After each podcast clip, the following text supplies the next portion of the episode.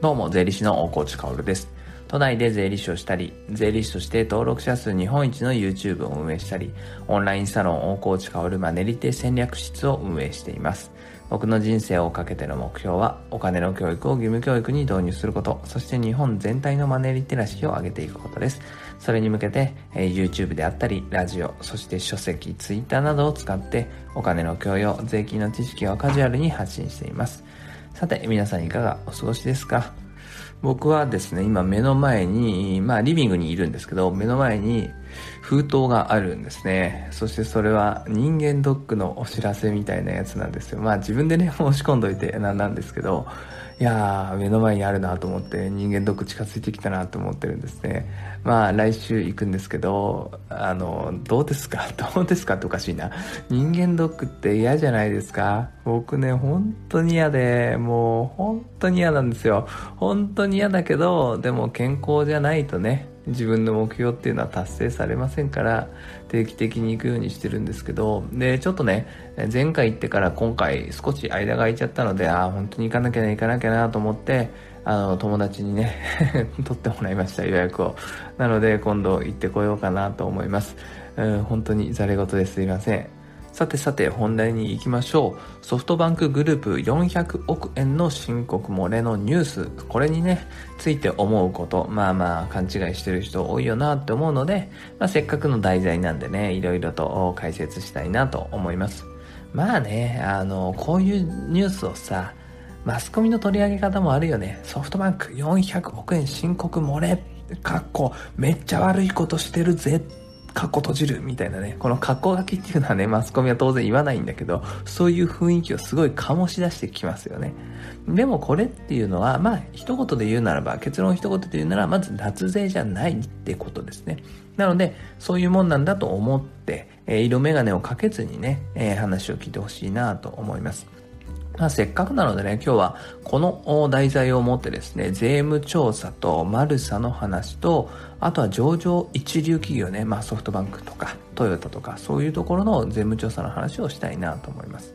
まず大前提としてはね、これぐらいのことはやっぱり、えー、教育で学びたいですよね。えー、税金のこと、会計のこと、何も学ばないから、やっぱりこういうニュースが出た時に、いや、これで厚税だろ、ソフトバンク最低だよ、みたいなことになっちゃうんですよね。それは悲しいので、こういう題材が出るたびにね、え、僕はせっかくの発信者という立場をいただいていますから、解説をしていきたいと思います。さて、まず税務調査っていうのはどういうものかというと、個人事業主とかフリーランス、および会社が確定申告をした後にね、調査をされることを税務調査っていうんですね。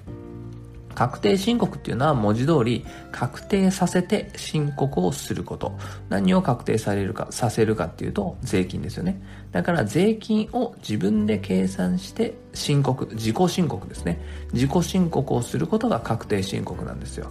だからチェックされてないんですよね。基本的には。で、確定申告を提出してその場でチェックもされないので、まあそんな時間はないですからね。簡単にチェックできるものではないから。基本的には税務署は、はい、受け付けました。はい、終わりですってなるわけですよ。これが確定申告書の提出までの流れなんですよね。だから一連の流れの中で数字のチェックっていうのは行われないので、えー、後日、税務調査が来るわけですね。えー、税務署の職員の方が来て、えー、領収書出してとか請求書見せてとかいうのが税務調査なわけです。まあ後日といってもね、基本的にはまあ4、5年に1回ぐらい会社だったら、そして個人事業主だと、まあ1%ぐらいが入られるって言われているので、まあ全くね、税務調査がない個人事業主もたくさんいたりするわけです。これが税務調査ですね。なので、まあ突然税務署が来ることもないんですよ。あの、いついつ行っていいですか？税務調査したいんですけどって事前に連絡があって、あ、そうですか？みたいな感じでアポイントを取ってもらってね、税務署が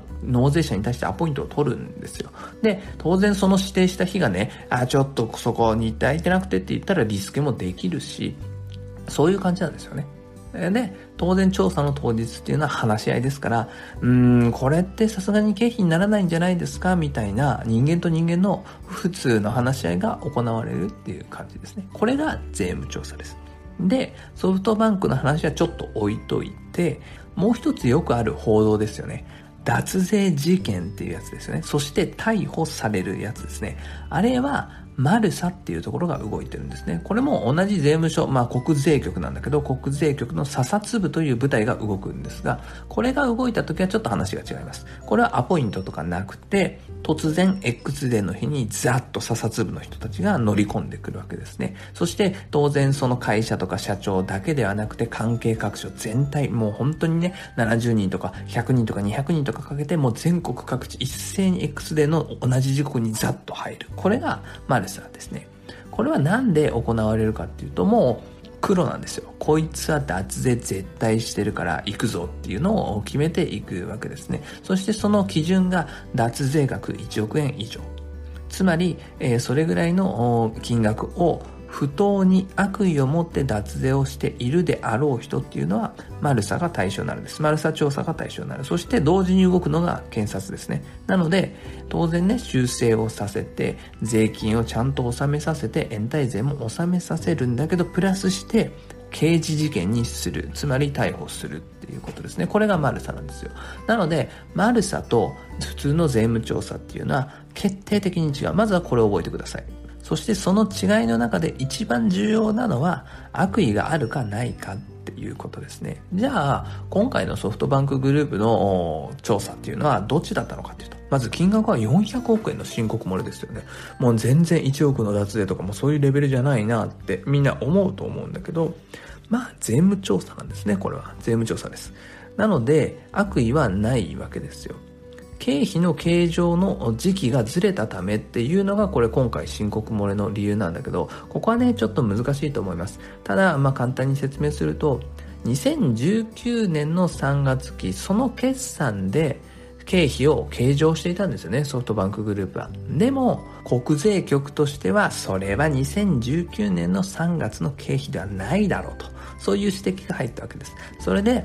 まあね、当然そこで交渉はいろいろあったと思いますよ。そして納得したかしてないかはわからないけど、うん、まあ修正が妥当かって言ってソフトバンクグループは修正をしたってことですね。だから400億円経費が入っていたものを除外して申告したわけですね。ただその経費は除外したけど、不正の経費じゃないから、時期がずれてるだけだから、翌年の経費になっていたりするんですよね。だからトータル見たら特に何も起こらないってことです。そしてそれに悪意はあるかって言ったらないですよね。全くないですよね。見解の相違なだけなので。脱税事件っていうのはどういうものかっていうと、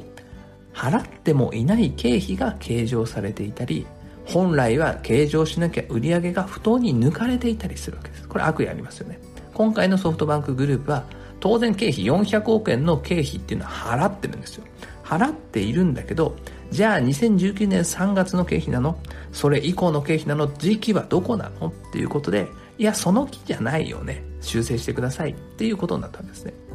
だからおそらく2020年の3月期の方に経費として入ってくるので、えー、まあ全然ね、時期ずれということで、2年トータルで見れば経費の金額っていうのは変わらないってことです。これに悪意があるかって言ったら全然ないっていう話ですね。そして最後に一つ付け加えておくと、税務調査っていうのは4、5年に1回普通の企業は来ると言いました。けれどソフトバンクグループとか、トヨタとか、日本の超一流企業はほぼ毎年来ているはずですね。そこにはな、どういう理由があるかっていうと、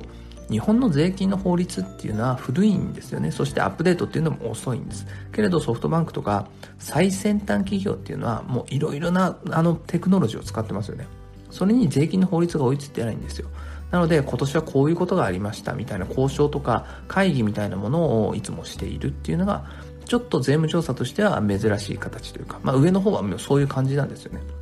いや、その、